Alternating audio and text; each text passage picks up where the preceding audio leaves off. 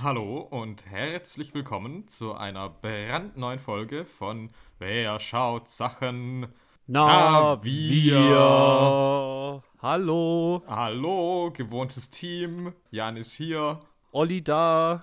Yes. Und heute auch mal wieder bringen wir was Neues im Kategoriegepäck mit.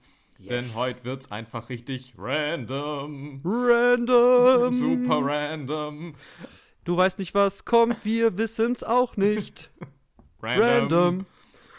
okay. Genau. Das äh, hat so funktioniert. Wir haben uns von einem Random Movie Generator fünf Filme aussuchen lassen. Aha. Und dann habe ich gesagt, okay, jetzt ganz zu random darf es doch nicht werden. Ich suche mir den aus diesen fünf aus, der mich am meisten interessiert. Ja. Und dabei ist die Wahl auf Gus Van Sant's Paranoid Park gefallen. Ja. Ich glaube, ich werde dich da später noch drauf ansprechen. Aber das können wir jetzt erstmal so hinnehmen. Also der Ja. Zufallsgenerator mit äh, deiner göttlichen Hand dann ausgewählt hat uns äh, Gus Van Sant's Paranoid Park heute geschenkt von 2007. Kannst du uns was zu diesem, ich nenn, also ich sag mal Film erstmal ohne alle, ohne ohne Spoiler. Film. Ja. Kannst du uns was dazu sagen? Ja, also es ist ein Film, du hast schon eben gesagt, er ist aus dem Jahr 2007. Er basiert auf einem Roman von einem Schriftsteller namens Blake Nelson. Und Drehbuch und Regie ist eben von Gus Van Sant. Dessen größter Mainstream-Erfolg ist wohl Good Will Hunting mit Matt Yep. Damon und Robin Williams Ende der 90er. Andere Sachen, die man vielleicht von ihm kennen könnte, sind beispielsweise Milk mit Sean Penn oder To Die For mit Nicole Kidman und Joaquin Phoenix. Mhm. Und ja, man kann vielleicht sagen, dass Gus Van Sant mittlerweile auch schon wieder seit über zehn Jahren vielleicht nichts mehr gemacht hat, was für irgendjemanden von Belang ist. Mhm. Also ich habe zumindest nichts gesehen und eigentlich auch nie sonderlich Positives über irgendwas gehört, was da irgendwie noch so kam. Mhm. Und genau, jetzt eben Paranoid Park schließt sich an, vielleicht an so eine inoffizielle Trilogie des Todes, die es irgendwie so in den 2000ern von Gus Van Sant gab. Die bestand aus erst Jerry, dann Elephant, wo es mehr oder weniger lose um das Columbine-Massaker ging und was Mhm. in Cannes die Goldene Palme gewonnen hat. Und dann noch Last Days, wo es um den Selbstmord von Kurt Cobain ging. Und Ah. ich würde sagen, dass sowohl stilistisch wie vielleicht auch so ein bisschen inhaltlich sich hier Paranoid Park da in diese Reihe von diesen Filmen einreiht, bevor er dann, glaube ich, wieder mehr in konventionellere Gefilde wieder zurückgegangen ist. Mhm. An der Kamera gibt es zum einen äh, eine Dame namens Rain Cathy Lee, die wohl die Super 8-Sequenzen, die es in diesem Film gibt, gedreht hat. Aber hauptsächlich hinter der Kamera haben wir Christopher Doyle, Christopher Doyle. den Yes. wir in diesem Film auch vor der Kamera sehen. Er spielt den Onkel Tommy, der Hauptfigur. Und Christopher Doyle ist vor allem bekannt, weil er die Kamera bei den meisten großen Wong Kar-wai-Filmen Ja. gemacht hat. Also Chunking Express, Happy Together, In the Mood for Love und wie sie alle heißen. Mhm. Sehr bekannt auch könnte sein, weil er bei Hero von Chang Yimou die Kamera gemacht hat Uh. was halt einer der hervorragend aussehendsten Filme aller Zeiten ist vielleicht. Yep. Und er hat vorher schon mit Gus Van Sant zusammengearbeitet, nämlich bei dessen Remake von Alfred Hitchcocks Psycho. Yes. Mit Vince Vaughn. Ja, also das kommt vielleicht auch irgendwann nochmal in diesen Podcast, sage ich jetzt schon mal. oh. Vielleicht. Ja, krass, okay, okay. Ja, also ich, ich will nur ganz kurz sagen, ne, also ich habe halt wirklich, ich kenne Gus Van Sant, ja, ja. aber ich habe halt wirklich so wenig von ihm gesehen. Und deswegen war, fand ich es natürlich auch spannend, jetzt irgendwie Paranoid Park, also okay, ein bisschen wieder meine Film-Literacy so ein bisschen zu erweitern und zu bessern. Aber ich wusste halt auch so gar nicht, was mich irgendwie erwartet. Und eben, wenn ich mir halt so Filme wie Milk vorstelle oder Good Will Hunting, den ich gesehen habe, dann ist das schon echt was anderes. Also müssen wir auch Mhm. mal gucken, so was ist denn so eigentlich Gus Van Sant sein Ding vielleicht? Das finde ich halt auch super schwer zu greifen. Ich habe auch halt eben viel nicht gesehen, aber ein Mhm. bisschen mehr als du auf jeden Fall. Und Ja. könnte da jetzt aber auch nicht so ein thematisch, ästhetisch durchgehendes Mhm. Konzept irgendwie finden. Also ich finde auch, das unterscheidet sich so halt in allem voneinander teilweise. Mhm. Ja. aber da, das können wir auch ein bisschen auf dem Schirm behalten. Das finde ich nämlich ganz spannend. Also gerade wenn eben eine Person so stark auseinandergeht. Wir hatten ja mhm. eben, wir nehmen immer Ridley Scott, ja, der Handwerker. Aber ich habe das Gefühl, bei Gus Van Sant ist die Unterschiedlichkeit der Filme vielleicht dann doch anders. Ja, total. Weil sie eben halt nicht nur inhaltlich ist. oder genremäßig, sondern wirklich im ganzen stilistischen, ja. im ganzen Feeling irgendwie komplett mhm. auseinandergeht. Okay. Genau, dann kommen wir zu den Darstellern. Da werde ich gar nicht so viel drüber verlieren, weil das sind eigentlich alles größtenteils Laiendarsteller, die man damals über MySpace gecastet hat. What? 2007 Flashback. Und genau, der Hauptdarsteller heißt Gabe Nevins, der eigentlich nur sich casten lassen wollte, weil er eben so ein Statist für einen der Skateboarder sein wollte. Und äh, der ist auch dann kein Schauspieler geworden. Ich habe dann auf Wikipedia von gelesen, er hat dann auch irgendwie ah. Probleme mit Drogen, Obdachlosigkeit, psychische Probleme. Oh. Aber auf Wikipedia klang es so, es geht ihm okay und er skatet wieder oder so. What? Mehr Infos darüber, was er heutzutage macht, habe ich jetzt auf einer sehr kurzen, nicht sehr investigativen Recherche äh, nicht herausfinden können.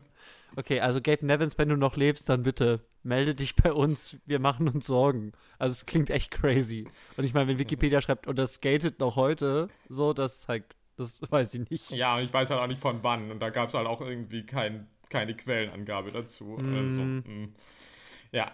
Wen man bei den Darstellern aber natürlich noch hervorheben kann, ist Taylor Momsen, die heutzutage, glaube ich, auch nicht mehr Schauspielerin ist, sondern nur noch Musikerin. Oh, ähm, stimmt, ja die man aber kennen könnte. Zum einen vielleicht als Kinderdarstellerin aus der Jim Carrey-Verfilmung des Grinchs oder mhm. vor allem äh, von der Rolle der Jenny Humphrey aus der hervorragenden Serie Gossip Girl. Gossip Girl. Das Original wohlgemerkt, nicht das äh, Reboot, das es ja jetzt auch gibt. Äh, oh. Das, Nein, ja, oh, oh, original, original, original Gossip Girl. Ja. ja.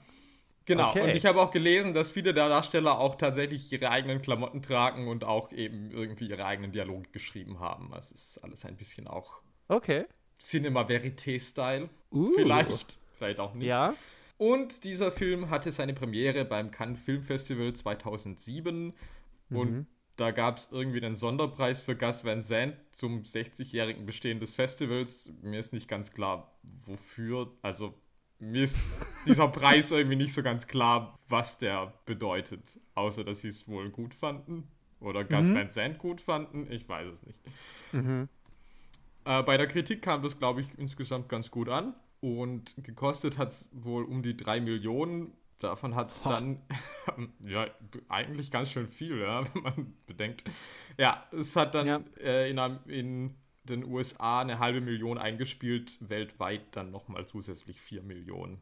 Weiß nicht, ob sich das dann am Schluss rechnet, vermutlich nicht, aber. Ja, das, ja. genau, das ist halt, für, das, also das schreit für mich wieder so nach Festivalfilm, ne? Ja, also, klar. Also es kam irgendwie auch fast ein Jahr erst, nachdem es in Cannes lief, dann irgendwie mal in den USA überhaupt raus. Also, ja. ja. also der große finanzielle Erfolg, den hatte das eh nicht auf dem Schirm. So sieht das auch nicht aus. Da scheint es um was anderes zu gehen. Ja. Ja, so darf ich? Ja, natürlich. Ich bin oh sehr oh gespannt.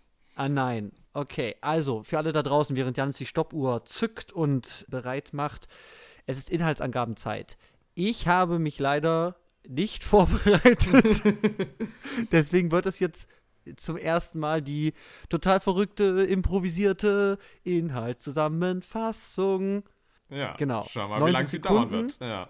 Auf der Uhr ähm, ich versuche mal, was ich noch hinkriege. Ich habe das heute erst noch gesehen. Sollte ja gar kein Problem sein. Ja. Insofern würde ich mal sagen: 3, 2, 1, go.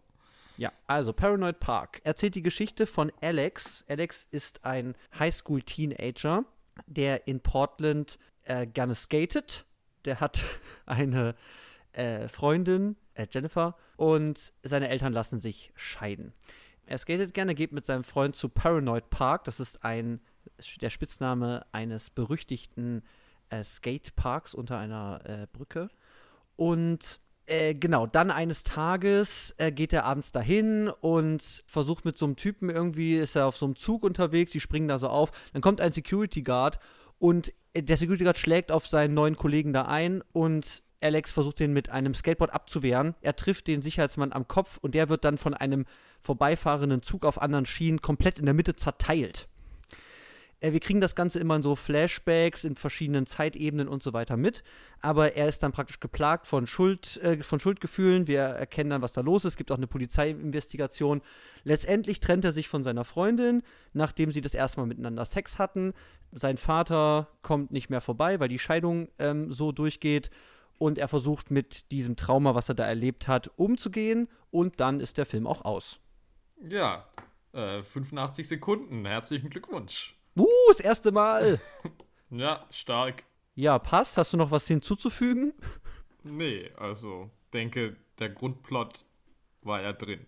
Ja, also so man viel muss, Plot ich, ist es halt auch nicht. Also. Genau, also das ist halt das Ding. Also man, man muss einfach sagen, das ist ein sehr, sehr, also es ist ein nicht linear erzählter Film, der wirklich viele verschiedene Zeitebenen miteinander irgendwie vermischt. Und wir sehen halt diesen Jungen und der skatet gern und der ist halt so ein Teenager und der hat Teenage-Probleme. Dann erfahren wir, es gibt diese, diese Polizeiermittlung und dann erfahren wir nach und nach eben, dass er wirklich darin verwickelt war. Es war eben ein Unfall, er hat versucht, diesen Sicherheitsmann abzuwehren, aber der wurde dann getötet. Und dazu laufen aber noch parallel eben ähm, seine Familien-Teenager-Probleme weiter. Und eben auch noch, wie er versucht, eben diese Schuldgefühle und so weiter damit irgendwie das in den Griff zu kriegen. Das läuft alles so parallel irgendwie ab. Ja, also es ist ja schon wirklich sehr nicht linear. Also es ist schon, mhm. also ich meine, es ist jetzt nicht ganz 21 Gramm, aber schon mhm. fast. Mhm. Also man kriegt schon sehr nach und nach irgendwie raus, was eigentlich so passiert, beziehungsweise sieht auch irgendwie viel, viele Szenen oder kurze Ausschnitte von Szenen, die dann später erst man dann in der Gänze sieht oder dann den Kontext versteht, was man mhm. da eigentlich vorher überhaupt gesehen hat.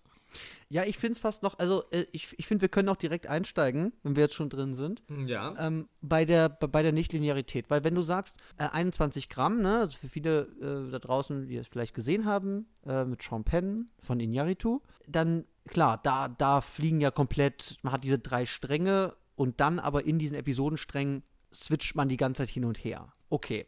Das Ding ist aber, 21 Gramm gibt sich zumindest ein bisschen Mühe, mir mir wirklich, wirklich irgendwie klar zu machen, wo und wann bin ich jetzt eigentlich. Also Benicio hat einen Bart, dann hat er keinen Bart und so weiter. So.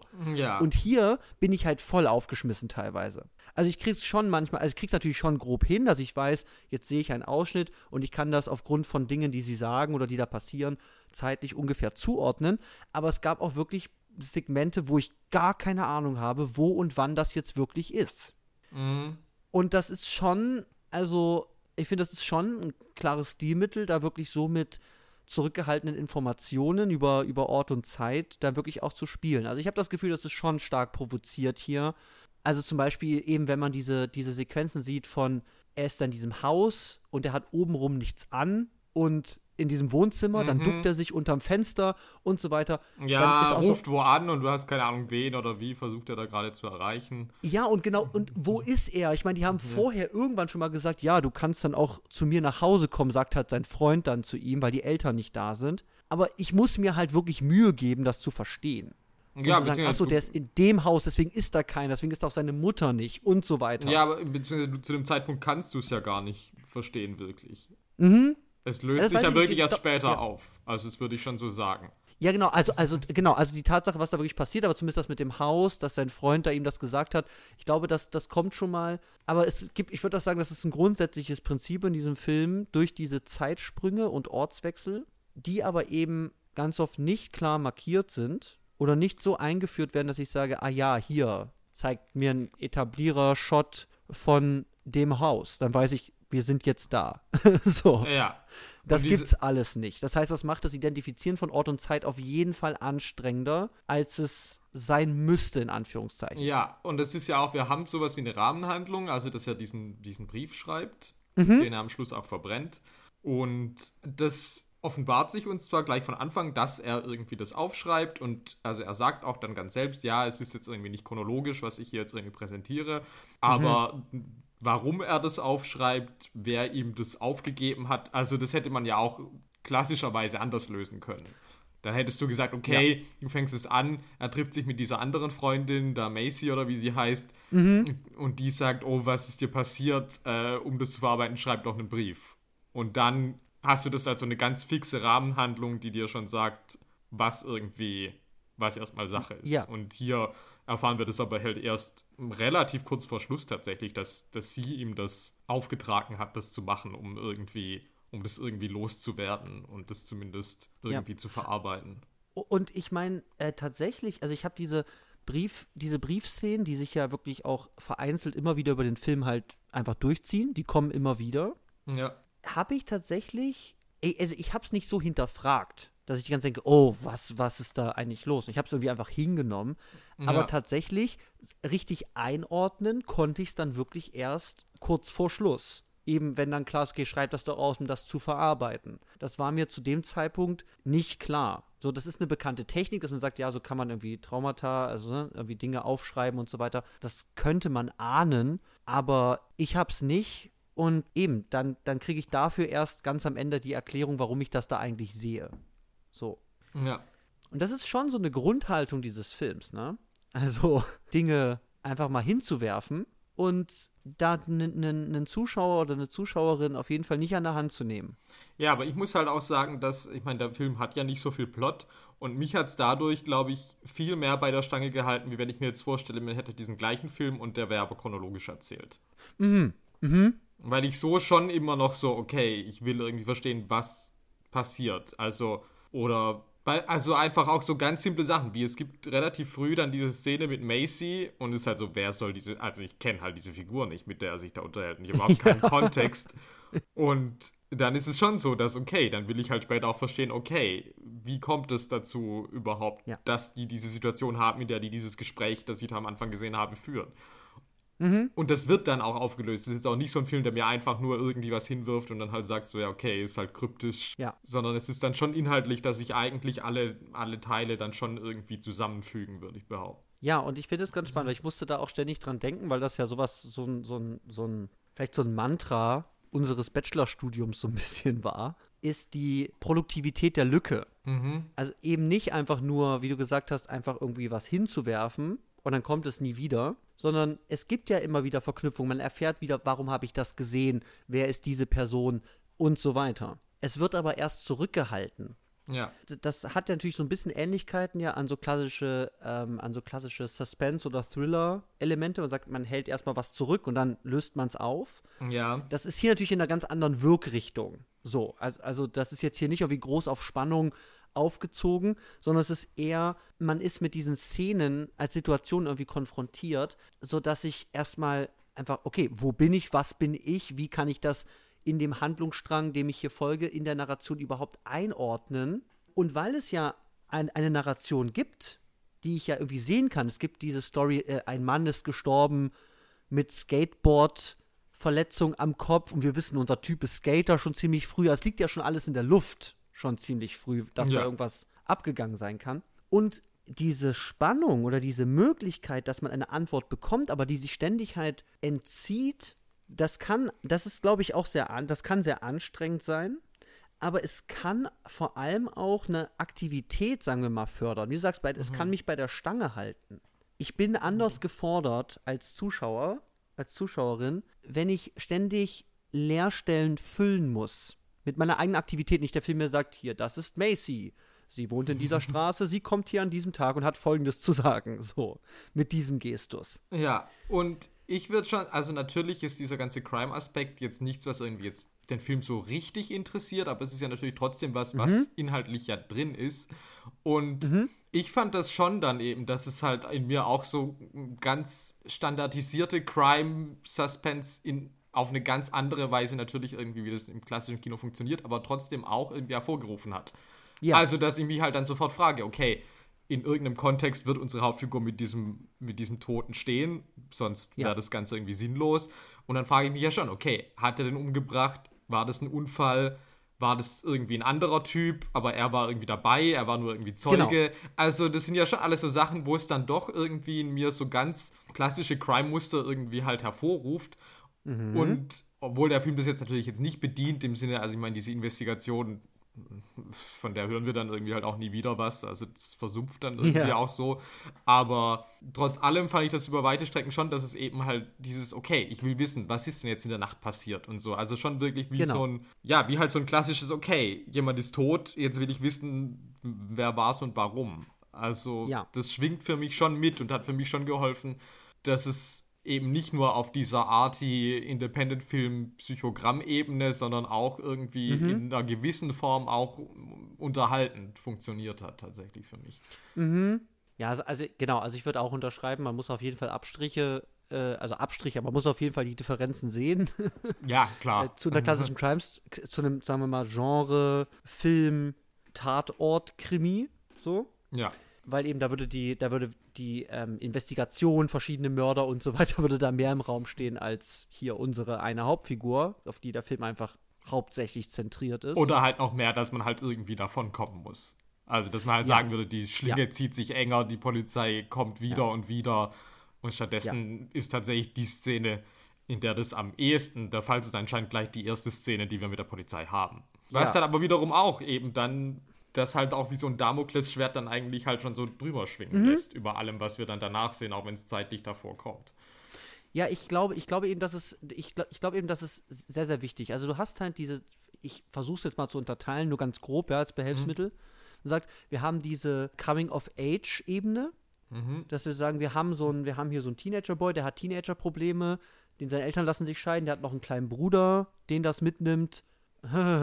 So, ich habe meine erste Freundin, die mag ich vielleicht nicht so, aber die will Sex mit mir und eigentlich will ich das gar nicht und so weiter. Und dazu haben wir dann aber eben, ja gut, ich bin halt vielleicht irgendwie auch in diesen Mord verwickelt. Und damit das immer so im Hintergrund läuft und diese Spannung ja hochhält und immer so eine mögliche, was du als Damoklesschwert beschrieben hast, ne, dass es so eine, immer die Möglichkeit gibt, dass da wieder was kommt. Und irgendwie unser Protagonist unter Druck gerät, der von der Polizei davonlaufen muss, neue Lügen äh, sich, äh, sich ausdenken muss und so weiter.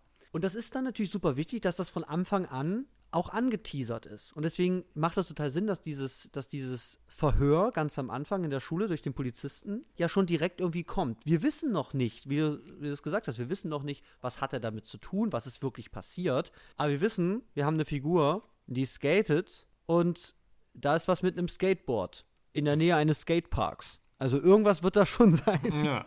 So, und das ist natürlich halt, also das ist immer so ganz fragmentiert, werden die diese Brocken so hingeworfen, aber natürlich kann man durch, durch Filmwissen und bekannte Filmlogik natürlich sagen, ja gut, ah, da deutet sich was an, da könnte noch was kommen. Und das baut natürlich irgendwie direkt so eine Spannung auf, weil, wie du es gesagt hast, ich will, ich will da auch wissen, was passiert ist. Und es gibt eben diverse Möglichkeiten. Da macht man es langsam. Man teasert erst diesen Mord an, dann Paranoid Park, da treiben sich komische Leute rum. Das ist in der Nähe da, wo das gewesen, also wo dieser Mord passiert ist. Und dann geht er da alleine hin, unsere, unser Protagonist, und trifft da so shady Leute. So. Dann geht's schon los. So, ah, oh, diese shady Leute, die haben bestimmt was damit zu tun. Die haben bestimmt. So, und dann kriegst du langsam immer mehr, immer mehr Fetzen, aber eben du weißt es nicht. Wie du es gesagt hast, äh, war er nur beteiligt? Also hat das, hat das wirklich mit Absicht gemacht? War das der andere Kollege und so weiter? Und dann fahren sie eben mit diesem Zug und dann gibt es die Einstellung eben, wo man dann diesen Sicherheitsmann sieht, der vorher schon bekannt ist, dass er das Opfer ist. Und dann war es bei mir so, ah, okay, okay, alles klar, jetzt geht's los. So, Ja. oh boy, und wie es dann losgeht.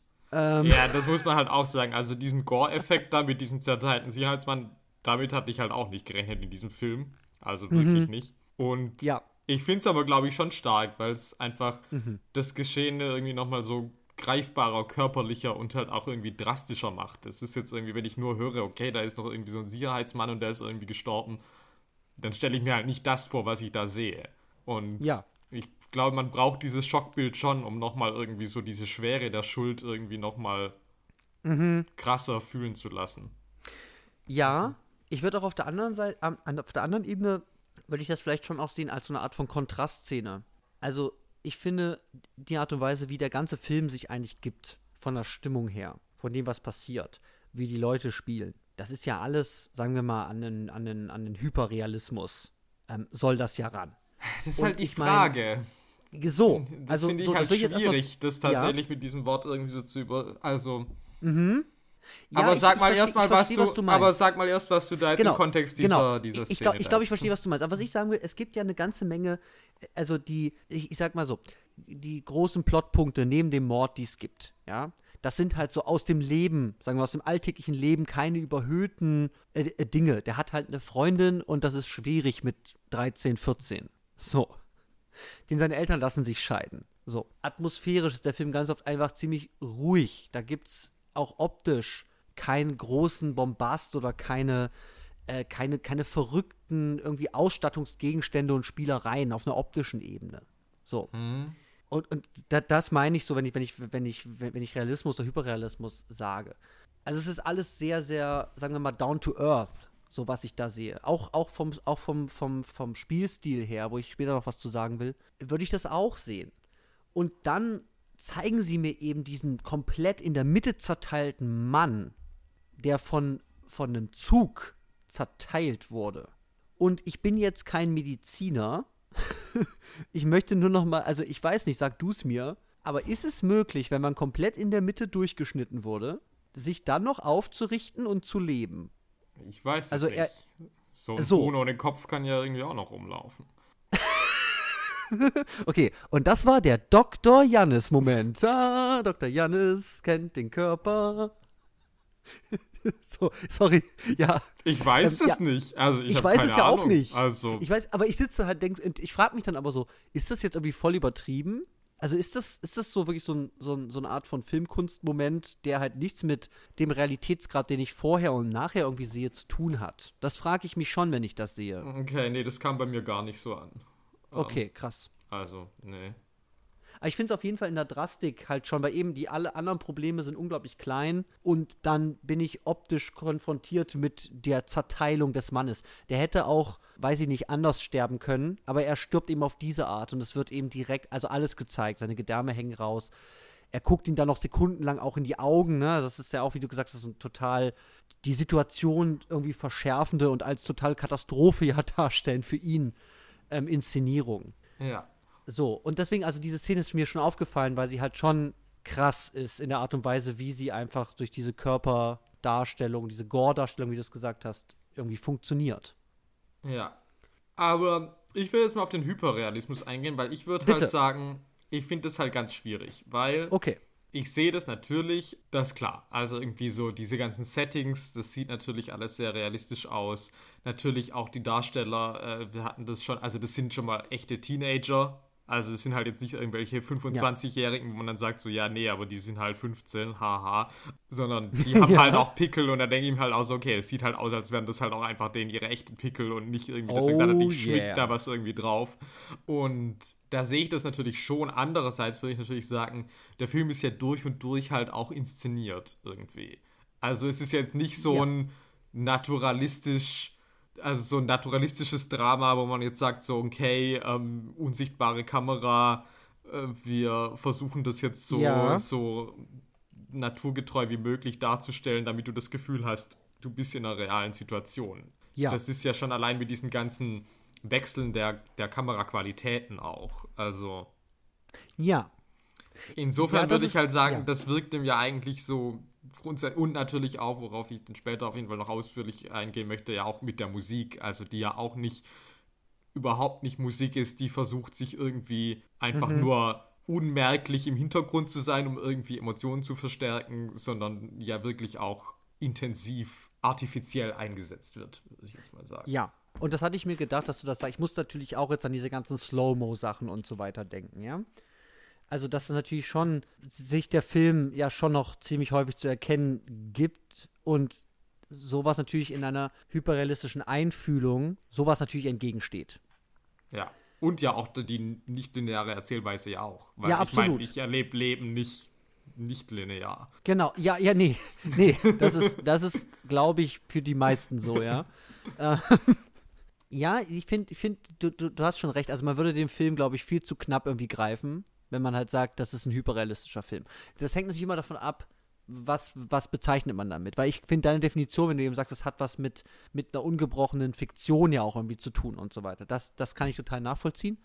Ähm, aber man kann auf jeden Fall sagen, dass er natürlich mit äh, Dingen spielt oder Dinge verwendet, wo ich sage, die sind ganz klar extrem oder die wirken sehr uninszeniert und sehr unartifiziell. In einem Korsett was unglaublich artifiziell ist. Ja.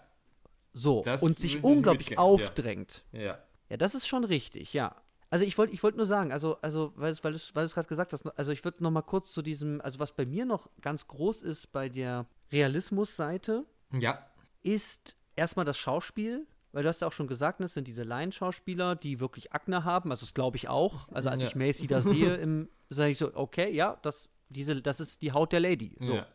Man muss aber auch sagen, dass die Art und Weise, wie da gespielt wird, und das erklärt sich natürlich durch LaienschauspielerInnen, aber man muss erstmal festhalten, das ist natürlich ein unglaublich minimaler Schauspielstil, den ich hier irgendwie sehe. Also Ja. da geht, also da reißt ja niemand auf einmal die Augen auf oder so. So, wow, so da hat ja keiner eine mimische ähm, Expressivität, die irgendwie, also auf einem Nicolas Cage-Meter, ja, ist das so eine, also ist das halt eine, eine 0,5. So. Ja, nee, ganz klar, auf jeden Fall. Und dazu noch, neben, neben der Kleinheit, neben der Minimalität, würde ich auch noch sagen, es gibt eine sehr geringe Varianz. Also, ich meine, unsere Figur, die hat ja schon, die hat mal Probleme, mal hier, mal da, ja, und mal Stresssituation da. Aber dass ich jetzt richtig sage, ah, das ist sein Krisengesicht und das ist sein mittlere Krisegesicht und das ist sein Happy-Gesicht, habe ich halt auch nicht das Gefühl. Der guckt für mich eigentlich immer ziemlich gleich. Ja, das würde ich auch mitgehen und da würde ich, glaube ich, später auch nochmal, wenn wir über unseren Protagonisten reden, äh, Mhm. nochmal ein bisschen drauf eingehen, weil das für mich auch so ein bisschen problematisch ist vielleicht, ja.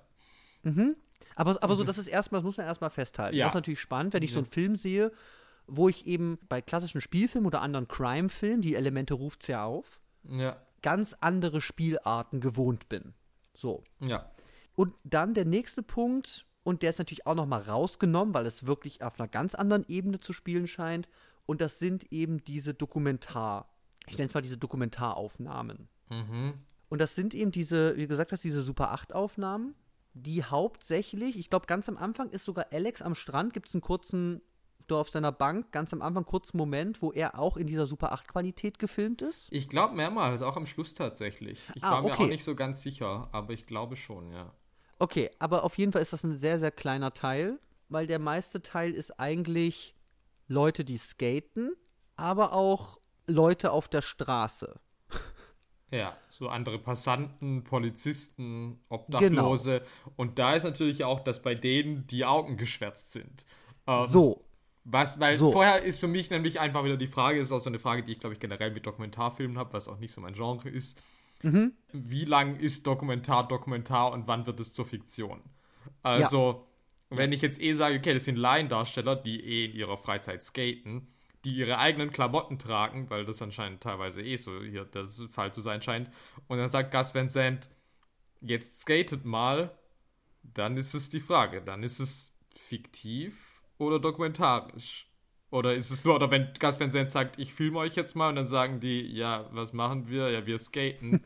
dann ist es auf, also ich, Ja. ich frage mich immer, wo ist die Grenze? Und natürlich, aber wenn das Ja. bei mit diesen geschwärzten Gesichtern aber tatsächlich Leute sind, die halt wirklich nur random auf der Straße irgendwie da halt irgendwie im Kontext mit diesen Skatern irgendwie Ja. da waren, dann würde ich natürlich sagen, okay, dann ist es auf jeden Fall dokumentarisch, weil diese Mhm. Leute haben anscheinend ja gar nichts damit zu tun, dass sie in einem Film sind. So, äh, ich, ich glaube, das ist auch was, was ich meinen Studis auch gern mal sage, ist, dass das Dokumentarische ja einfach nicht von sich aus äh, dokumentarisch ist. Also eine Kamera einfach irgendwo drauf zu halten und zu sagen, so, dann ist das ja nicht so, ich hatte mal die Diskussion auf jeden Fall, dann wird es nicht dadurch automatisch auf dem Film zu einer in Anführungszeichen nüchternen, objektiven Betrachtung der Welt. Und die meisten oder viele Dokumentationen arbeiten damit ja zum Beispiel auch gar nicht. Also es, es wird ja auch gerne mal wiederholt. Ja, Dinge so, das machen wir jetzt nochmal. Also wie authentisch in Anführungszeichen ist das dann? Also was für eine Vorstellung von Dokumentation haben wir eigentlich? Aber ich würde davon mal abgrenzen, eine Art von Inszenierungsstil des Dokumentarischen. Weil ob das jetzt wirklich real ist oder nicht, kann ich ja eigentlich nie so richtig nachvollziehen. Ja, und das Ähnlich wie bei, also ja, bei den Authentizitätsfragen ist es ja auch so, es ist ein Effekt. Und genauso würde ich eigentlich das Dokumentarische ja auch vielleicht als so eine Art von Effekt so ein bisschen auch, auch beschreiben wollen. Es kommt eben darauf an, wie es sich verkauft und welche Marker ich bekomme als Zuschauerin. Und hier ist natürlich ganz klar durch die Differenz der Bildqualitäten zum Beispiel ganz klar erstmal markiert, okay, das ist auf einer anderen Ebene. Das wirkt uninszenierter, es gibt nämlich keine Sprache, es gibt da gar kein, es gibt da keinen Plot, es ist, also es hat wirklich im Vergleich zu der anderen Ebene mit Alex einfach nur in diesen Skate-Szenen und so weiter einfach nur, sagen wir mal, Dinge, die passieren. So, da skaten welche, da laufen welche, da stehen welche. Ja. Genau, ob das jetzt real ist oder nicht, aber da würde ich eben auch sagen, ja, es gibt halt diese klar erkennbaren schwarzen Streifen auf den Augen. Das ist für mich erstmal so ein Zeichen, okay, Privatsphäre, Datenschutz, äh, Rechte und so weiter, Persönlichkeitsrechte im Bild. Ja. Sowas kann natürlich aber auch als ein ästhetisches Inszenierungsmittel, dass ich sage, ja, ich verkaufe hier den Dokumentarcharakter, indem ich das ganz klar offen zelebriere praktisch in Natürlich, meinen Aufnahmen. Ja. Und das ist natürlich, also das ist halt keine Kategorie, die sich genauso wie bei Authentizität sich nie klären lässt, ist es echt oder nicht. Es ist eher darum, der, halt der Eindruck. Und für mich ist es schon so, dass wenn ich das da sehe, dann sind das eben ja auch einfach nur Dudes. Und selbst wenn Gus Van sagt, so jetzt skatet mal, ich krieg trotzdem halt Leute, die skaten. Und das sind eben, würde ich sagen, äh, jetzt fällt mir das Wort nicht ein, äh, selbstreferenzielle Akte, die eigentlich nicht darüber hinausgehen, erstmal in sich selbst. Ob sie dann eine metaphorische Bedeutung haben und so weiter, darüber kann man streiten. Aber erstmal sind das die Akte, die sie, die sie vollziehen, so im Bild. Ja. Ja. Und ja, die Frage, die Frage, die ich mich halt gestellt habe, okay, was macht das? Also wozu wird das genutzt und was bleibt bei mir eigentlich dann, wenn ich das sehe? In diesem Gesamtkonstrukt, diese Dokumentaraufnahmen. Ich nenne sie jetzt mal so, ja, ob Ja, sie ja, sind, ja, aber ich nenne sie klar. jetzt mal so. Ich weiß nicht, wie ging dir das? Ich finde es schwierig. Also ich meine, Aha. ich finde, die fügen sich halt atmosphärisch irgendwie ganz gut ein. In Ja. halt irgendwie dieses ganze Skate-Ding. Also ich meine, das war vielleicht eigentlich, wo ich mir so ein bisschen mehr noch versprochen hatte, von wegen, Mhm.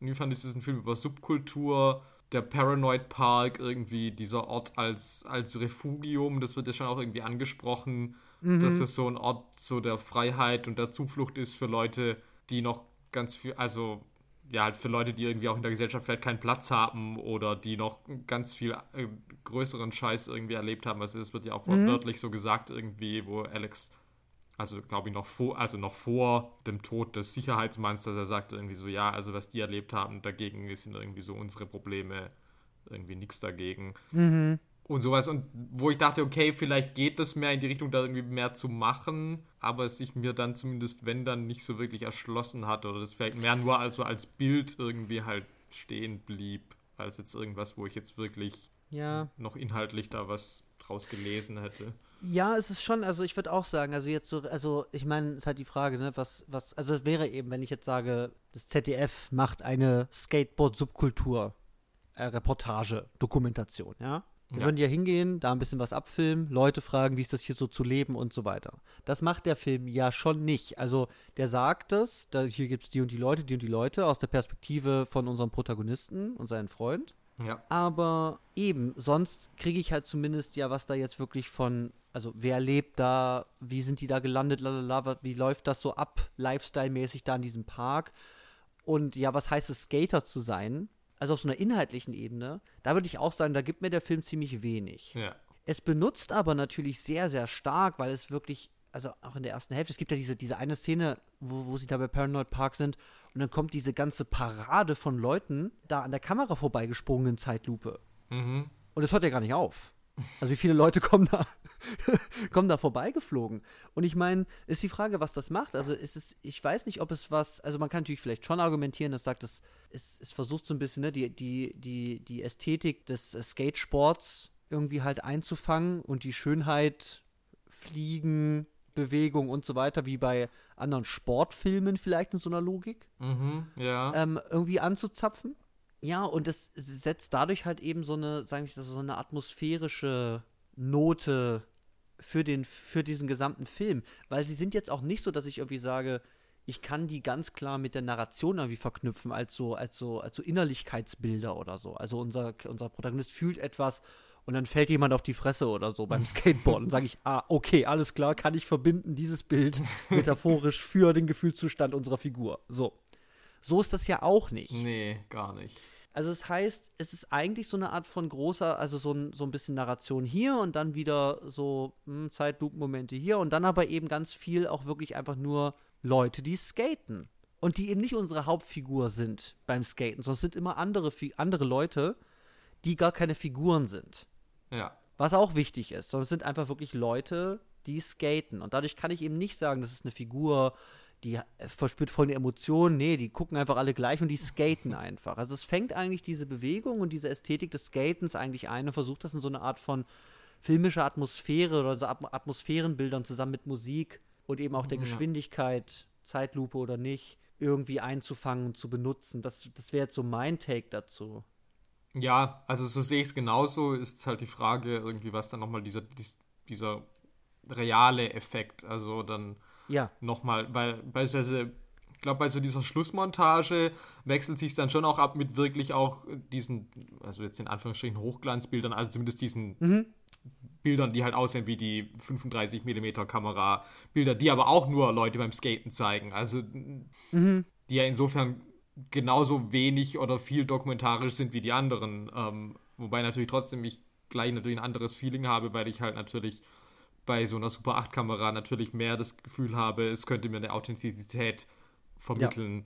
weil das für mich halt so kodiert ist, dass ich halt denke, okay, irgendein anderer Skater könnte so eine Billo-Kamera irgendwie dabei haben, aber vermutlich jetzt halt mhm. nicht irgendwie eine Hightech Kinokamera, die er da auch gerade also aufgestellt yep. hat. Ja.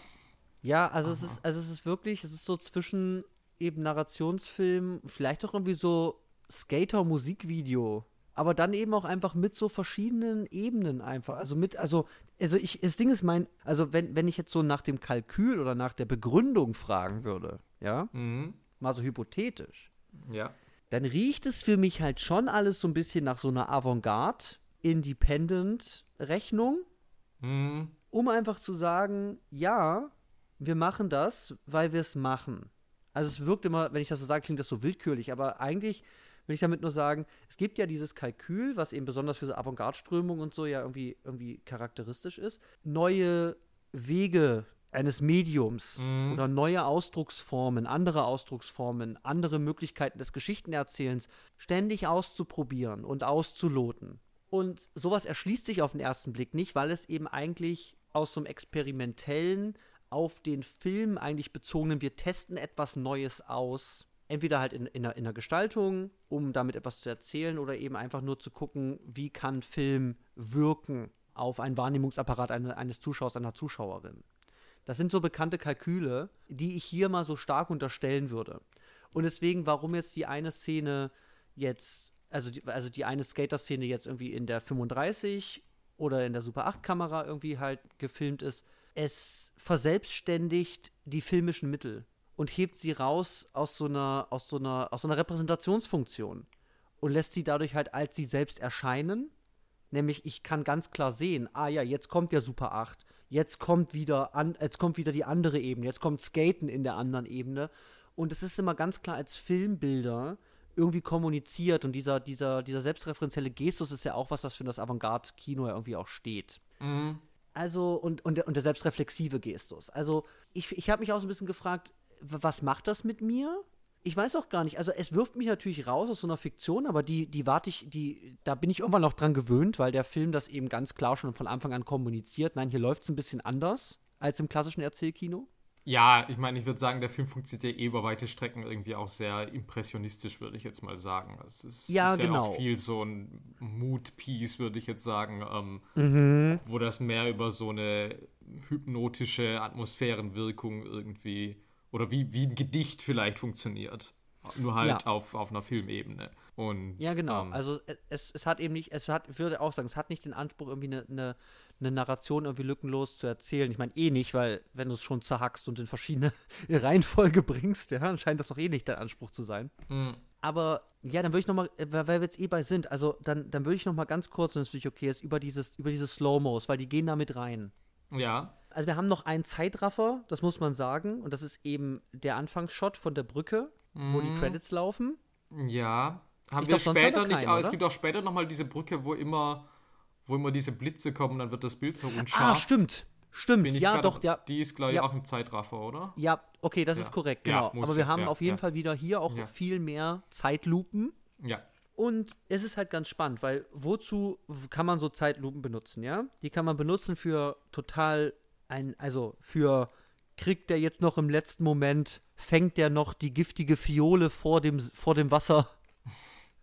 Nicolas Cage greift nach dem Gift in The Rock. Kriegt er es noch, fängt er es. So. Also so spannungssteigernde äh, Zeitlupen, ja? Ja. Es gibt natürlich auch effektvolle Zeitlupen. ja, so an 300 denke oder so. Da ist ja alles in Zeitlupe. Und dann sage ich, okay, da spritzt halt das Blut und Kämpfe und so weiter in Zeitlupen. Hier bin ich teilweise echt aufgeschmissen, weil ich einfach nicht weiß, also ich, ich, ich, ich sehe keine direkte Logik hinter den Zeitlupen. Die sind teilweise einfach da und auch sehr, sehr lang, teilweise. Ja, aber ich würde halt, also ich meine, da kann ich natürlich alles irgendwie rechtfertigen, aber ich würde schon sagen, es macht für die Stimmung dieses Films schon halt sehr ja. viel aus. Also, ja. und ich finde das halt auch, ich meine, der Film ist ja auch mit dieser Rückwärtskonstruktion, dass es ja auch so ein bisschen eben dieses Element des, des Erinnerns irgendwie hat. Mhm. Und ich meine, wir alle kennen natürlich irgendwie subjektives Zeitempfinden und ich finde, womit der Film ja auch arbeitet, ist ja wirklich dann doch auch Elemente, wo er wirklich sehr naturalistisch arbeitet und dann kommen eben dann wieder so Momente, in denen das dann halt auch der Szene dann auf einmal so ein komplett anderes, eine komplett andere Wirkung gibt. Also mhm. ich denke da beispielsweise an diese Szene, wo er in diesem Café sitzt und die Zeitung liest und dann kommen da Macy und diese andere Freundin mhm.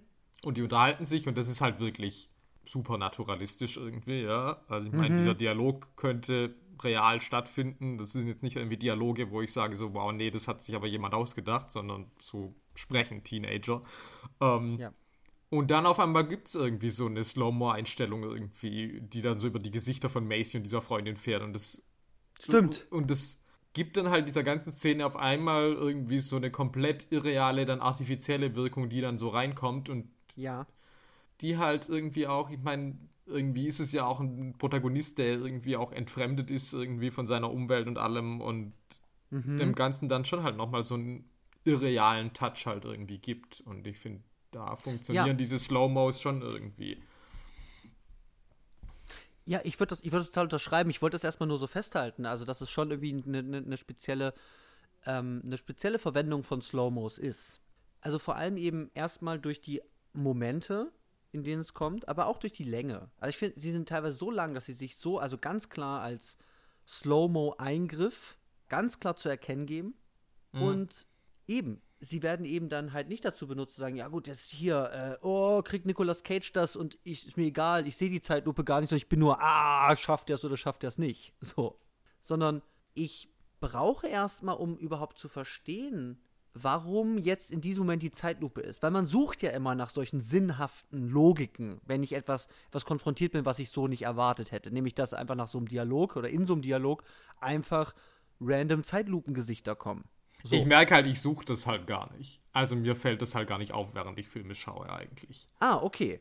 Also, okay. weil ich jetzt denke, keine Ahnung, wenn ich bei, bei Wes Anderson, keine Ahnung, was ist das, Royal Tenenbaum, da gibt es nicht bei Wes Anderson das öfters.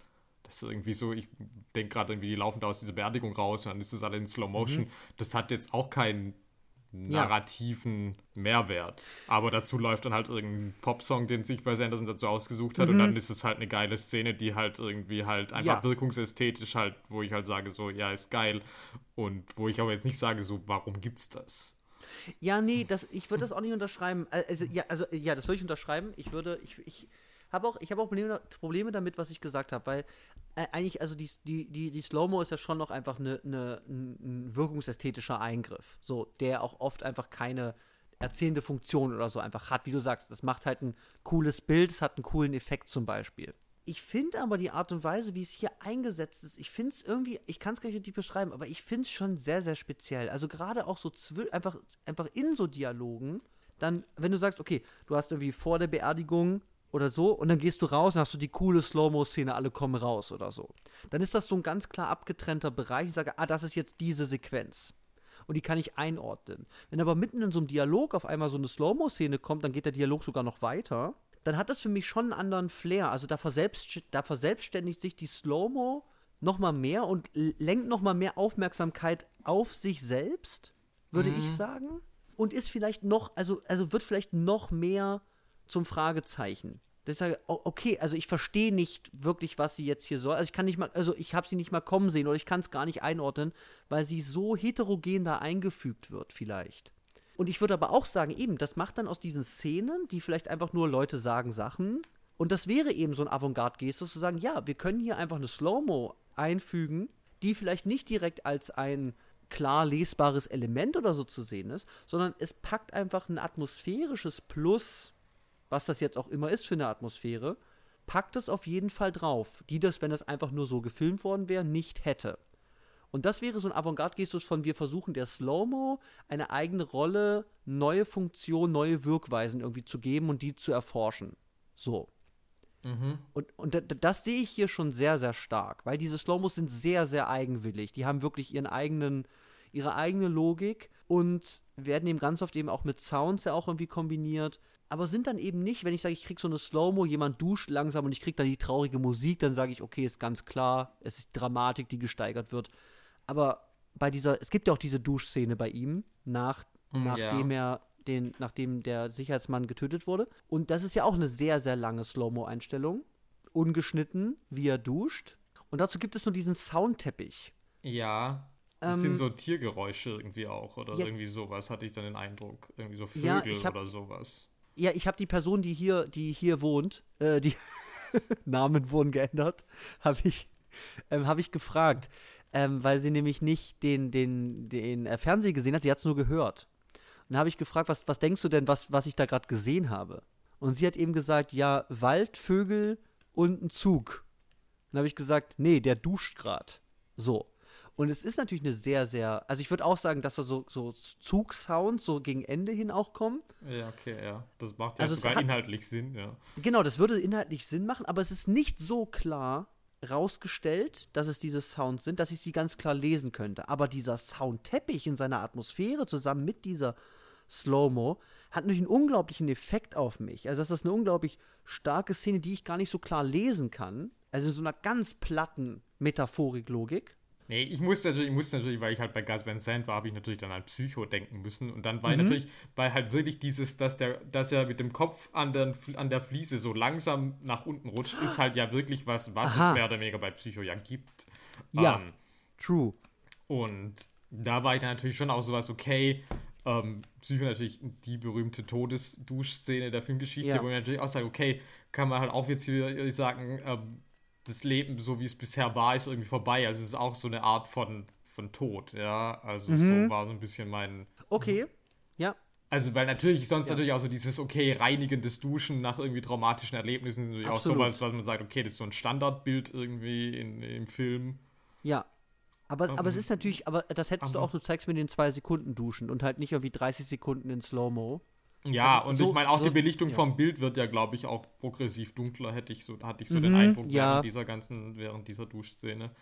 Ja. Ähm, also es hat ja. auf jeden Fall, also würde ich auch hier wieder sagen, bei, die, bei diesen Slow-Mos, die einfach random immer kommen, die haben ihre ganz eigene, und ich würde eben, würde ich dir zustimmen, so, so eine Atmosphärenlogik einfach, aber sind eben so, ich sag mal, domin, dominierend dann auch irgendwie eingesetzt und so heterogen eingefügt in, in normal laufende Sequenzen, sodass sich der Film da halt wieder als Film irgendwie ganz stark irgendwie aufdrängt und ja ganz klar irgendwie klassische ähm, Repräsentationserzähllogiken irgendwie ganz klar untergräbt. Also ich fand das ja alles, also ich verstehe, was du sagst, mir ist es bei den, ja. äh, ich glaube, was du mit den Slow-Mos hattest, hatte ich mit der Musik.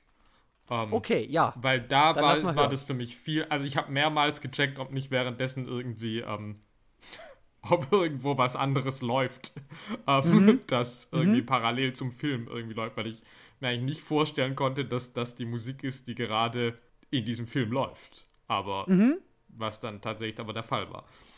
Also, ich meine, was natürlich total gepasst hat, das haben wir jetzt gerade schon gesagt, also es gibt über weite Strecken irgendwie so Soundscapes, so Soundcollagen, wo ich sage, okay, das ist sowas, das verstehe ich, das hat auch irgendwie gut gepasst, also eben gerade so irgendwie so bei diesen Skater-Szenen oder so, das ist so ein mhm. bisschen so ein Mix von verschiedenen Sachen oder eben, wie gesagt, dann eben bei dieser Duschszene irgendwie diese Geräuschkulisse, die irgendwie schon passend ist zu dem, was ich da sehe. Ja. Mhm. Ja. Dann gibt es irgendwie mehrere Songs von Elliott Smith. Das ist natürlich, yes. ich meine, Goodwill Hunting, Gus Van Sant, Elliott Smith, okay, das habe ich alles auch noch irgendwie hier forten können, fand ich auch hat, mhm. äh, also ich liebe Elliott, Elliott Smith. Der König ich, der Traurigkeit. Ja. ja, also das konnte ich auch sehr gut irgendwie in den in diesen Film und in die Gefühle, die ich denke, dass er auslösen soll, irgendwie einordnen. Mhm.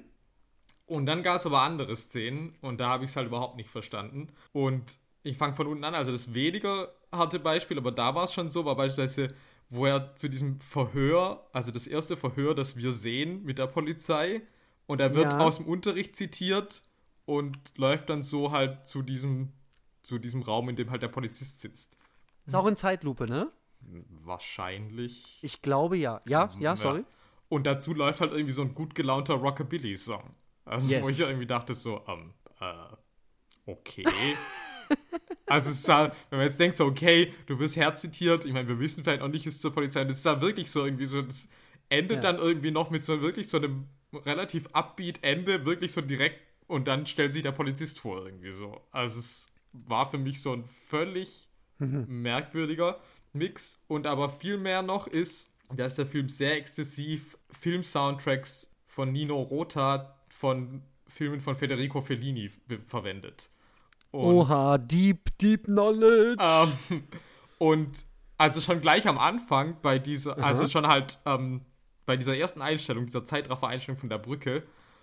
Und das kommt mit so ein bisschen so romantischer Filmmusik, okay, das irgendwie passt noch. Und dann kommt halt so eine Zirkuesk, zirkusartige, ähm, dit, dit, also es ist nicht ganz dit, aber es ist Ja. irgendwie, es geht halt in die Richtung.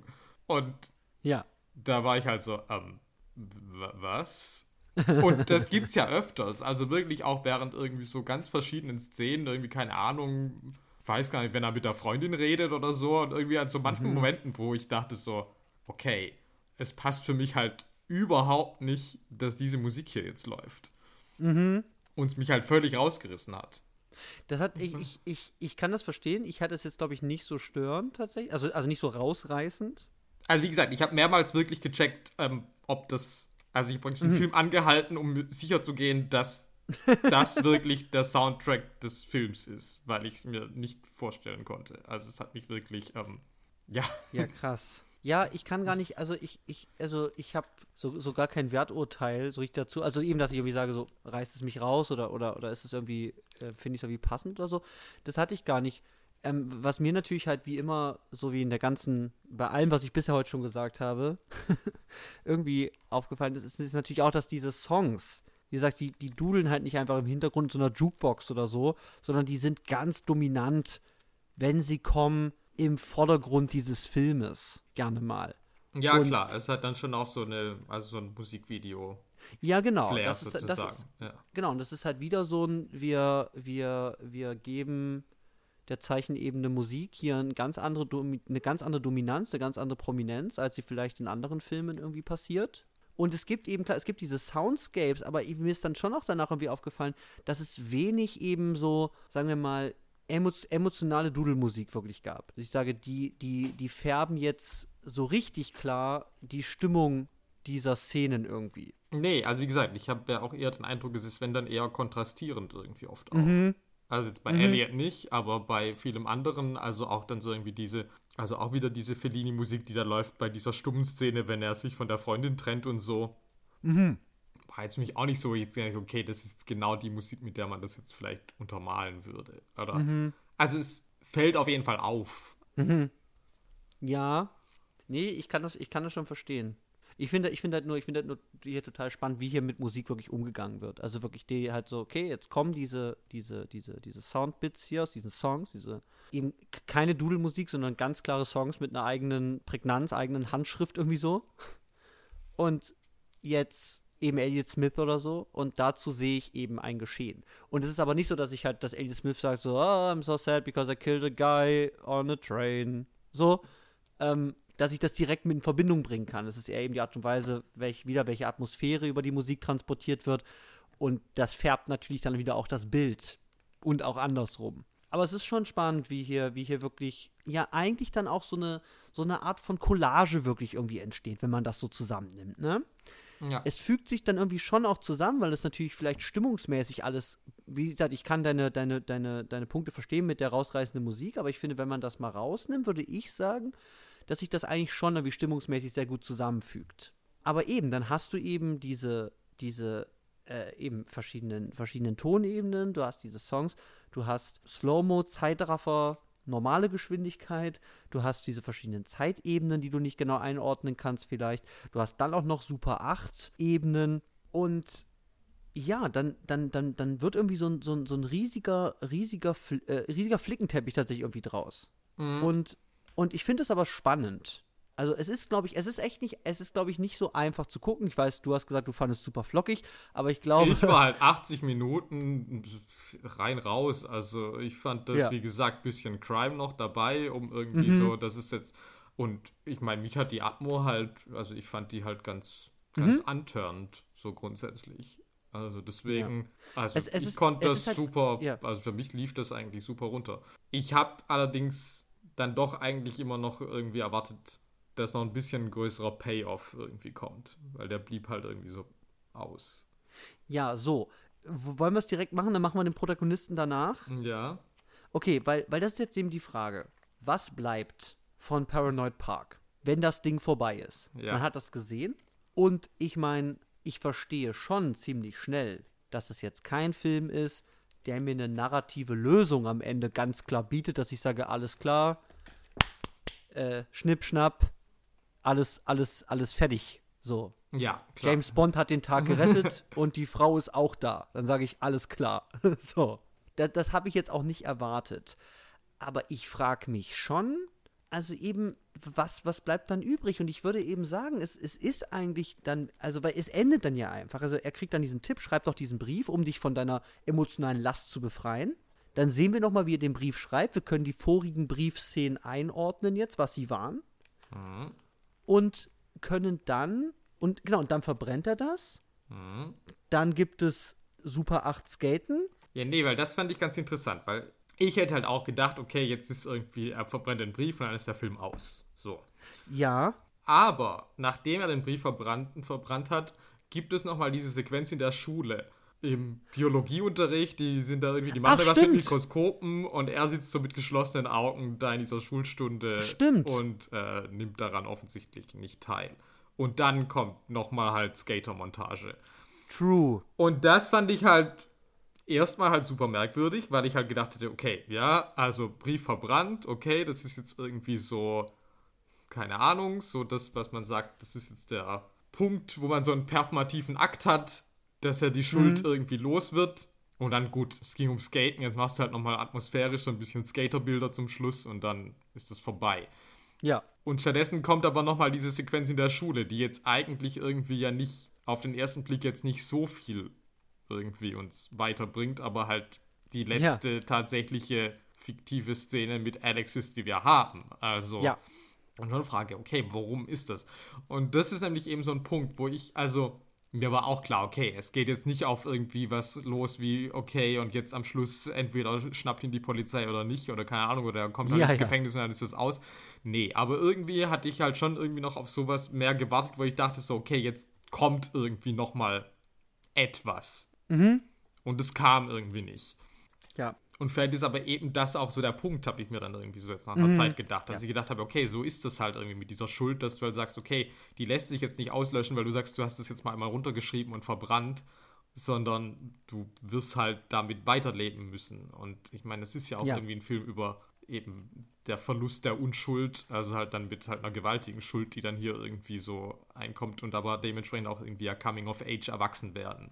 Ja. Und wo ich dann halt eigentlich dann diese Szene in der Schule, wo er dann halt irgendwie apathisch da mit geschlossenen Augen da irgendwie mhm. weiter sitzt, dann mehr oder weniger zu lese, wie okay, das ändert halt vermutlich jetzt irgendwie nicht so wirklich viel. Ja, ja, ich finde, also ich finde diese Szene tatsächlich wirklich schwer zu lesen. Also weil sie eben halt so nichts, also so, so weird, sagen wir mal, ist. Total. Also es war halt wirklich halt auch, wie gesagt, dieses Briefverbrennen, da läuft dieser Elliot Smith-Song. Ich dachte halt echt genau, so, okay. das ist mega metaphorisch. Das, das ist halt alles so, klar. Ja, genau. das wäre für mich halt auch easy gewesen. Da hätte ich auch ja. gedacht, so, alles klar, okay. Dieses Kapitel ist jetzt abgehakt. Live alles your gut. life.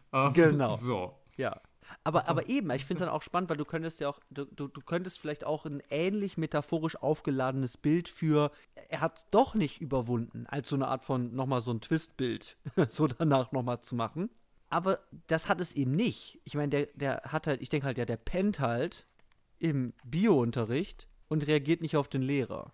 Und Eben, es ist, es ist nicht so ganz klar. Ja, lesbar, nee, also ich meine, das ist für mich. Aber es ist natürlich schon eine Untergrabung. Es ist eine Untergrabung von diesem klaren, ähm, Resolutionsende, es, es, es ist alles gut.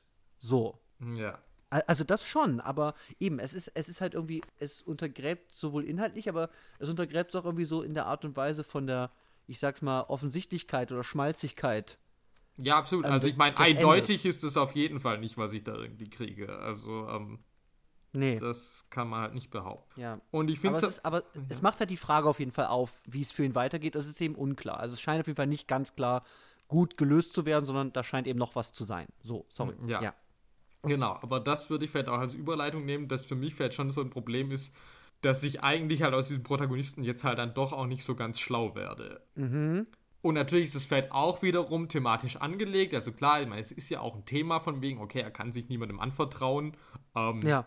Und das ja vielleicht schon auch davor, ja. Also irgendwie, ähm, also klar, er kann sich mit dieser Schuld, mit diesem Tod dieses Wachmanns nicht anvertrauen, aber auch vorher ist ja irgendwie so, okay, jetzt die ganzen Talks, die man ja jetzt irgendwie mit seinen Bros hört, die wirken jetzt alle auch nicht so deep.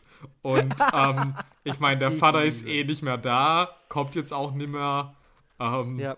Keine Ahnung, ob Onkel Tommy irgendwie da jetzt äh, sonst noch da. Also irgendwie so die ganzen Erwachsenenwelt ist ja irgendwie auch niemand, zu denen er jetzt irgendwie einen offenen Zugang irgendwie hat. Ja, die, die, einzige, die einzige wäre halt Macy, die wird mir dann aber eigentlich ziemlich spät dann, also erst so richtig als, als so eine, als so eine beste Freundin Ja. wirklich eingeführt. Ja. Ähm, und ich meine, ich liebe Macy tatsächlich, weil Macy halt immer weiß, was abgeht. Also, das ist halt das Ding.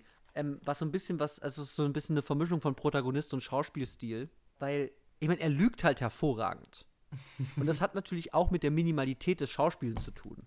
Weil, weil, weil man kann mir jetzt auch die Lüge spielen, dass er, oh, und dann macht er sich hier den Kragen so weit und so, ja, und sein Kopf wird rot. Sag ich, okay, alles klar, Lüge, ja. Aber so läuft das ja nicht.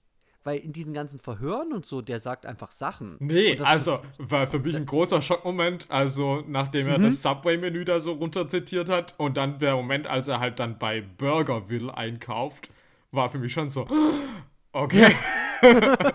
er war nie bei Subway essen. Ja, das hat er schon hart gerockt, stimmt ja, für 6 Dollar. Ja, genau. Mit dem, genau, stimmt, er hat die ganze, hat alle, alle Belag, äh, den ganzen Belag von seinem komischen äh, Sub da, Ja. alles runter, da waren so viele Sachen drauf.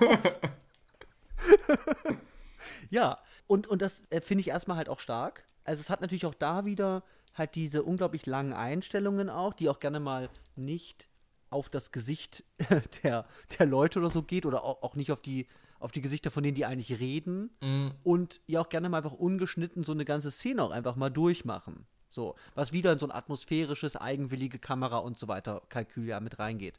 Genau, ich würde aber sagen, also, also eben, ich erstmal kann ich unseren Protagonisten ja unglaublich schwer lesen. Ja, Genau. Was, glaube ich, e- Ja. echt auch mit diesem Schauspielstil zu tun hat, dass er wenig Höhen hat, die ich klar identifizieren kann. Wie geht's ihm wirklich? Was macht er für Entwicklungen durch? Und nur ganz kurz, ich liebe Macy, weil sie kann diesen Mann halt lesen. weil in dem ersten Gespräch weiß sie genau, okay, aber dir ist was passiert, oder? Nee, mir ist nichts passiert. Ich weiß ganz genau, dass da was passiert ist. Und, und dann sitzt er ja noch in der zweiten in der Mall da mit dieser Zeitung. Ja. Und sie guckt halt nur zweimal drauf und sagt, ja, ja, mach weiter mit deinem so tun, als ob du den Sportteil liest. Weil Macy weiß halt genau, was abgeht. Aber auch wie er dann antwortet, ja, ja, ich lese den Sportteil. Dann, okay, ich glaube dem alles, was er sagt. So. Da wollte ich nur sagen, Macy für mich die Königin der Wahrheit in diesem Film. Ja, okay, ja, das ist wohl wahr. Genau, aber genau, für mich ist eben halt auch, und das hängt natürlich mit dem Schauspielstil oder vielleicht auch eben mit dem, was uns gegeben wird, halt zusammen, dass ich sage, so irgendwie so vor dem äh, Vorfall, nach dem Vorfall, kann ich das jetzt so irgendwie, also ist der vorher schon irgendwie einigermaßen irgendwie apathisch und orientierungslos.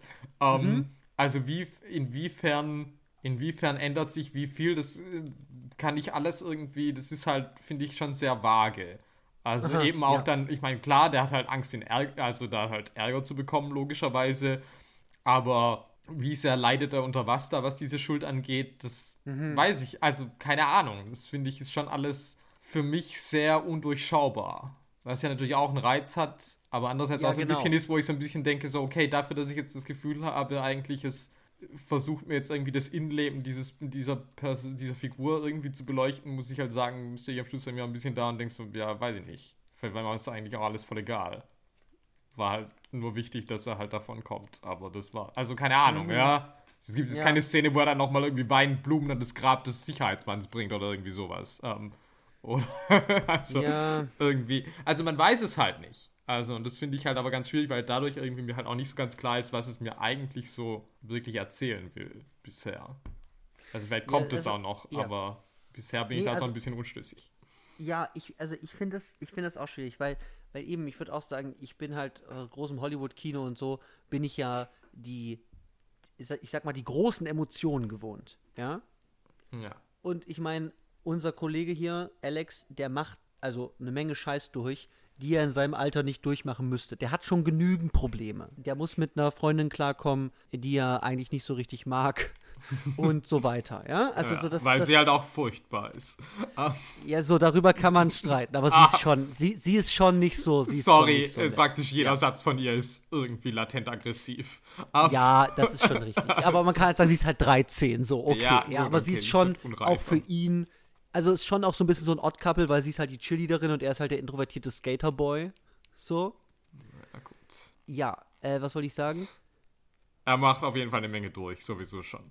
Ja, ja, genau, genau. Und dann, dann, dann, dann, oh yes, ich weiß aber trotzdem nicht mehr, was ich sage. Oder egal, auf jeden Fall, genau, er macht eine Menge durch und dann kommt halt da noch dazu auf jeden Fall, dass er halt diese ganze Mordstory da irgendwie mitmacht. Aber ich würde eben auch ganz abschließend nochmal ganz kurz sagen, also da, also von, von meinem Take her. Ja dass, also was kommt am Ende bei rum, ne?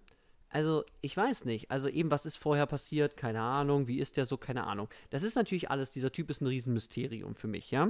Ich, ich würde aber auch sagen, also auf der einen Seite hat es für mich auch eben, okay, ich kann den gar nicht lesen, was geht. Dadurch gibt es aber, finde ich, ganz, ganz tolle Dialoge. Wie zum Beispiel diese Verhörszenen. Ich liebe diese Verhörszenen. Ich liebe diesen Polizisten. so, weil wirklich, und halt auch die Art und Weise, wie der auch eingefangen wird bei diesem zweiten Gespräch diese, diese Teenager sind die, sind die Hölle. so, die sind super, super respektlos. Der zieht aber seinen Stiefel durch, weil er halt ein professioneller Polizist ist. So, dem glaube ich das. Also es ist, ist einfach, ich finde das geil. Ich finde es total spannend, das anzugucken. Und ich will wissen, wo das hingeht, weil ich auch den nicht lesen kann. Dann zeigt er denen die Bilder von der Leiche. So, oh, macht er das nur, weil er hier jemanden verdächtigt und so? Ist das normales Prozedere? aber ich, also, ich meine, Alex ist klar unsere Hauptfigur aber ich weiß nicht genau eben, ja, was erzählt es mir am Ende über den Umgang mit Schuld? Genau, was ich sagen wollte, es gibt halt die große em Emotion in Hollywood, die kriege ich aber hier nicht. Es ist alles schlimm, was ihm passiert, aber es hat natürlich diese Atmosphäre, aber die ist nicht so für mich emotional triggernd, dass es in mir so ein riesen, so riesen Wellen von Gefühlsschwankungen irgendwie auslöst. Sondern es, es bleibt so auf seinem atmosphärischen Stiefel, der eben sehr, sehr düster ist, sehr ruhig, sehr trist und dröge, ich würde es mal so sagen, aber dann manchmal eben auch total zauberhaft durch so Lichteinstellungen, mhm. Slow-Mos von Haaren oder so, weil random so ein Gesicht gefilmt wird, man sieht aber nur Haare, weil es nicht richtig aufs Gesicht drauf zeigt, dazu läuft so ein Soundscape drunter. Und ich habe ja auch das Gefühl, ja, ich weiß nicht, was mir das erzählen soll, aber es gibt mir halt einfach so ein so eine, so eine sehr nachvollziehbare Alltagsstoryline mit so fantastischen atmosphärischen Filmeingriffen. Mhm als so eine Art von Momentaufnahme einfach nur von, ja, sowas gibt es halt und versucht dadurch eben so eine Art von, daran aufgezogen, so eine Art von ähm, Atmosphären, Experiment, nenne ich es mal, mit verschiedenen Filmmitteln irgendwie zu vollziehen und eine eigene Filmsprache zu finden. Ob mir das jetzt super viel erzählt, das weiß ich nicht, weil dafür kriege ich eben zu wenig hoch und runter von denen seiner Schuld oder was eben genau irgendwie dann noch passiert sondern es ist eben mit diesem Jungen so und das zeichnet so ein, so ein, so ein situatives Bild, was ich dann atmosphärisch mit filmischen Mitteln irgendwie verknüpft kriege und dadurch ein sehr, sehr spezielles, ja auch sinnliches Filmerlebnis irgendwie kriege. Mhm. Das wäre so meine Erklärung mhm. dafür, aber die ist auf gar keinen Fall ähm, auf eine klare Auflösung der Narration, weil die gibt es nicht. Oder finde ich sehr, sehr schwer zu lesen auch, äh, irgendwie da zu machen. Ja.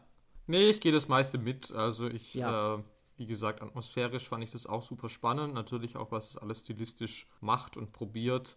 Mhm. Und äh, wie gesagt, mich hat die Story auch interessiert. Also es mhm. gibt dann auch im Vergleich zu eben diesen anderen Gus Van Sant-Filmen dieser Trilogie, also mit Schrecken erinnere ich mich an Jerry, was ich mal gesehen habe, was mhm. mehr oder weniger 90 Minuten sind, dass Matt Damon und Casey Affleck durch die Wüste laufen und nicht wissen, wo es lang geht. Ähm, oh, geil. Sold.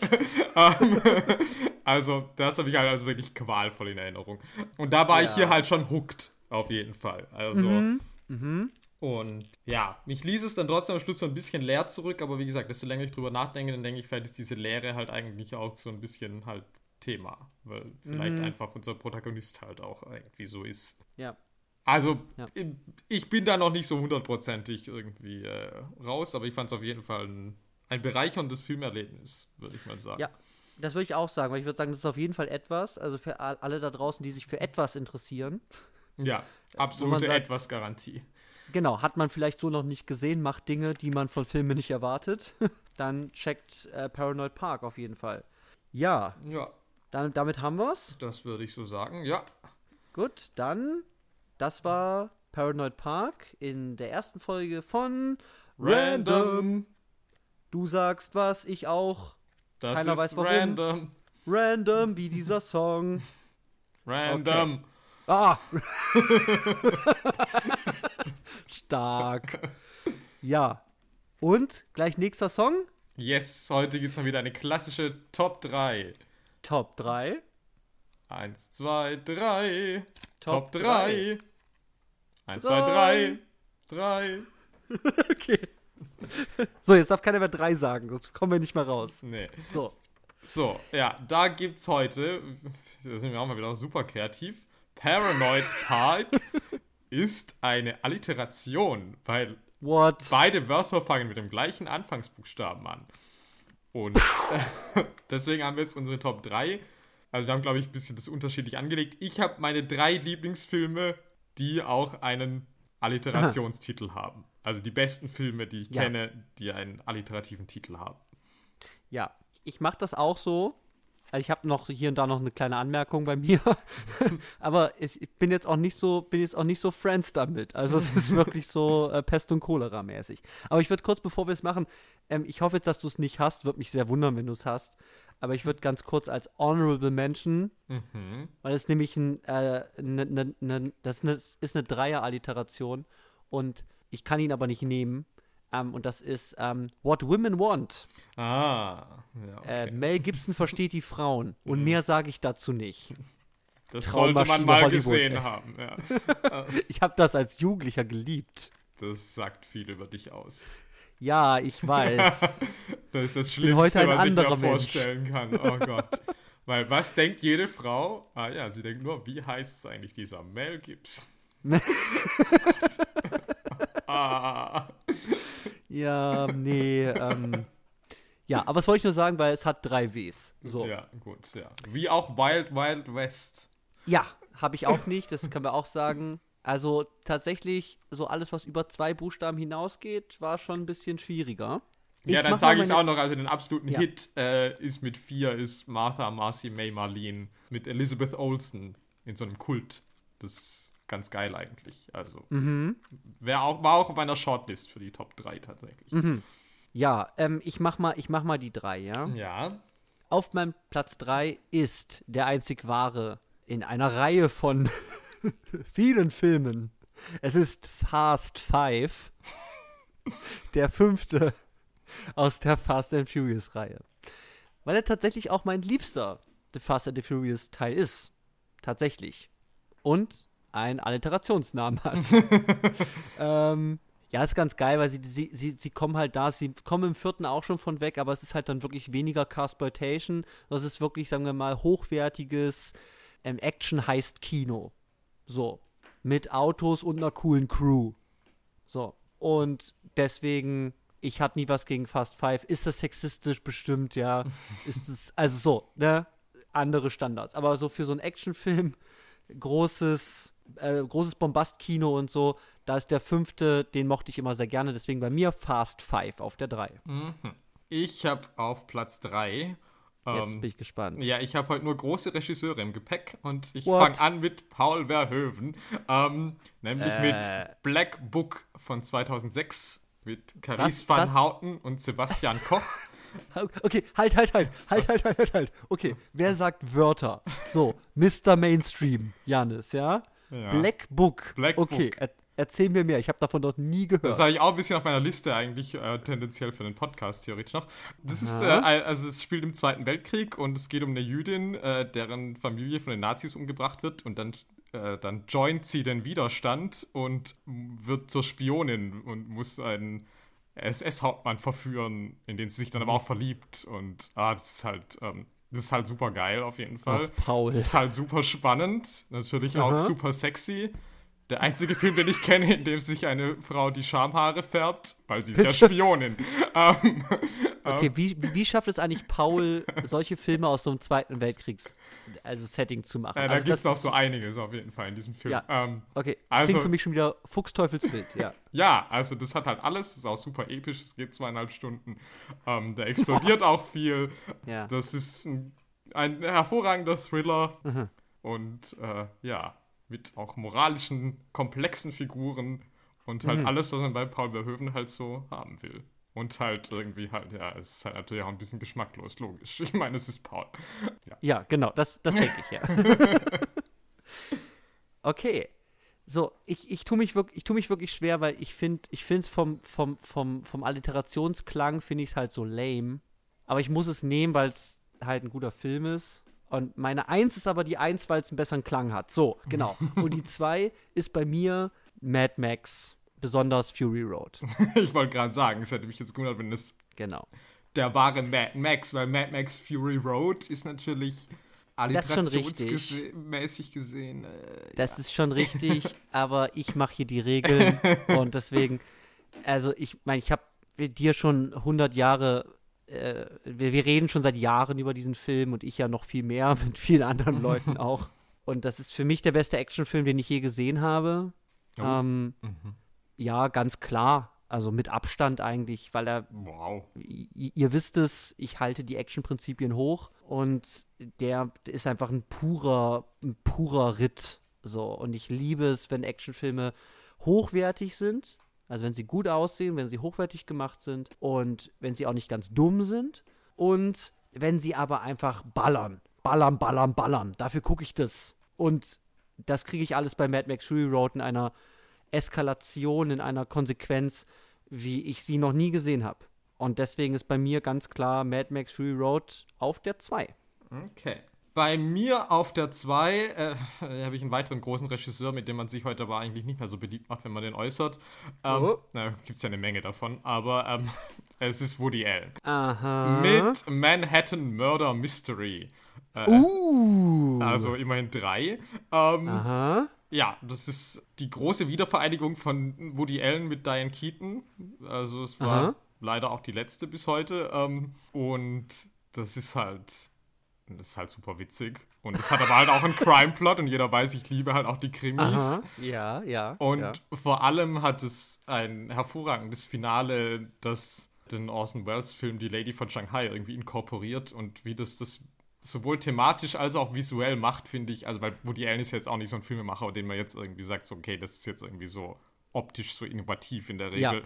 Da, also dieses Finale, das finde ich halt irgendwie ganz hervorragend auch. Und äh, ja, mir macht das immer wieder sehr viel Spaß, dieser Film. Und deswegen Mhm. ist es bei mir auf der 2. So. Und jetzt ist halt das Ding. Also ich würde sagen, ich mag Mad Max auf jeden Fall lieber als das, was ich jetzt sage. Aber bei mir auf der 1 ist die doppelte Alliteration. Okay. Es ist Tinker Taylor Soldier Spy. Oh, okay. Im Deutschen Dame, Dame König Aspion von äh, Thomas Alfredson. Ja, okay. Das ist Ähm, gewieft. So. Und es musste halt sein, weil es ist der doppelte Spaß. Und ich mag das auch sehr gerne. Also ich finde, das ist ein toller Agentenfilm. Der ist jetzt nicht so flockig in Anführungszeichen. Also sieht toll aus. Äh, tolle Schauspieler. G- so ähm, einfach ein geiles Ende. Gibt geile Spionage-Shenanigans und so. Aber es ist ein sehr ruhiger Spionagefilm. So kalter Kriegsszenario. Und ähm, Colin Firth, äh, der bumst deine Frau und so. Also ist alles da. Mark Strong ist auch da. So, und ich mag, ich mag das sehr gerne. Und es hat halt, es heißt halt Tinker Taylor Soldier Spy und deswegen ganz knapp einfach nur ist es bei mir auf der Eins, auch wenn Mad Max für mich der bessere Film ist, auf jeden Fall. Ja, okay. Da muss ich jetzt halt sagen, mein Filmtitel macht leider überhaupt gar nichts her, den ich auf der 1 habe.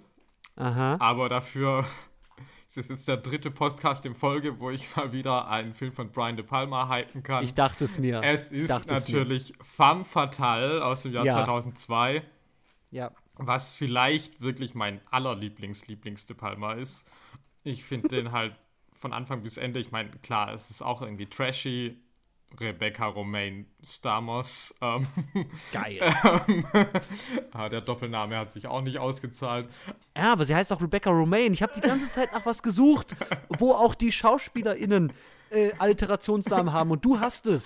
ah, stimmt. Oh. Oh, Ja, okay. scheiße. Ja, jedenfalls, also das hat eine sehr geile Anfangssequenz mit einem Juwelenraub beim Filmfestival von Cannes zum Bolero-Rhythmus. Es geht irgendwie auch so eine Viertelstunde und da ist halt schon wieder Brian De Palma feuert schon wieder auf allen Zylindern. ähm, bis natürlich auch obligatorischen Ladies, die ja auf dem Klo rummachen und sich dabei die Diamanten klauen lassen.